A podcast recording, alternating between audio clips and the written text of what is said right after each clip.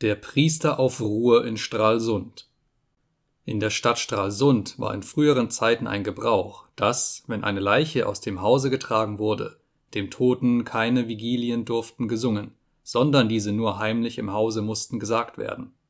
Dieser Gebrauch hatte folgenden Grund. Im Jahre 1407 machte der Rat der Stadt Stralsund die Ordnung, dass die damals überaus großen Begräbniskosten sollen ermäßigt werden zu welchem Ende er dann auch neue kupferne Pfennige schlagen ließ, die wohl dreimal geringer waren als die alten.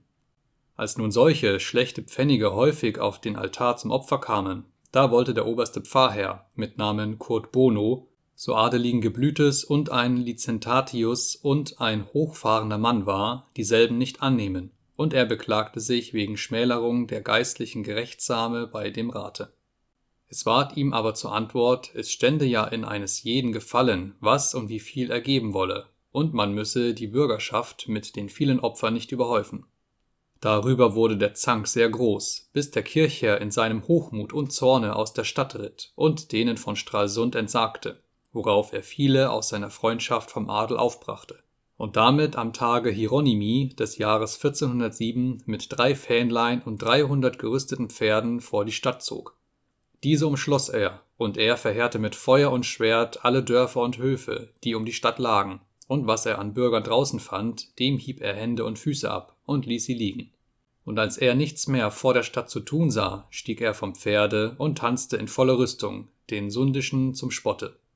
Als der Kirchherr also hausete, da stellten sich seine drei Unterpfarrer, die in der Stadt geblieben waren, auf den Markt und spotteten der Bürger, und sagten von dem Feuer, das man von allen Seiten aus den brennenden Dörfern und Höfen aufsteigen sah. Sehet, das sind die Seelenlichter, die euch euer Kirchherr anzündet. Dazu müsst ihr noch opfern. Darüber ergrimmte das Volk, und sie jagten die sämtlichen Pfaffen der Stadt in ein Haus, pfählten dieses zu und wollten sie darin verbrennen.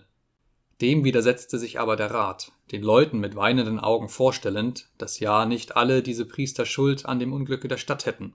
Anfangs hörte darauf niemand, in der Länge aber wirkte es so viel, dass sie nur die drei spottenden Unterpfarrer behielten, die andern aber, deren über hundert waren, losließen. Jene drei schleppten sie auf den Markt, wo sie ein großes Feuer anmachten. In dieses warfen sie dieselben und verbrannten sie zu weißer Asche, ausrufend Zu Brand habt ihr Lust gehabt, nun habt ihr Brand bekommen.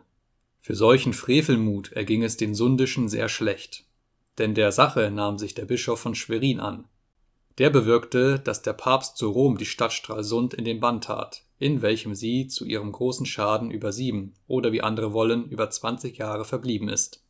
Als sie sich endlich aus demselben auslöseten, mussten sie zur Strafe, nebst Erlegung einer großen Summe Geldes, ein neues Gewölbe in dem Dome zu Schwerin bauen und darin schreiben lassen, dass sie das hätten bauen müssen um ihrer Missetaten willen und dann wurde ihnen zur Strafe angesetzt, dass zu ewigen Zeiten kein Bischof von Schwerin in der Stadt sollte Messe lesen, und dass keinem Toten die Vigilien sollten gesungen, sondern nur heimlich im Hause gesprochen werden, wie oben gesagt ist.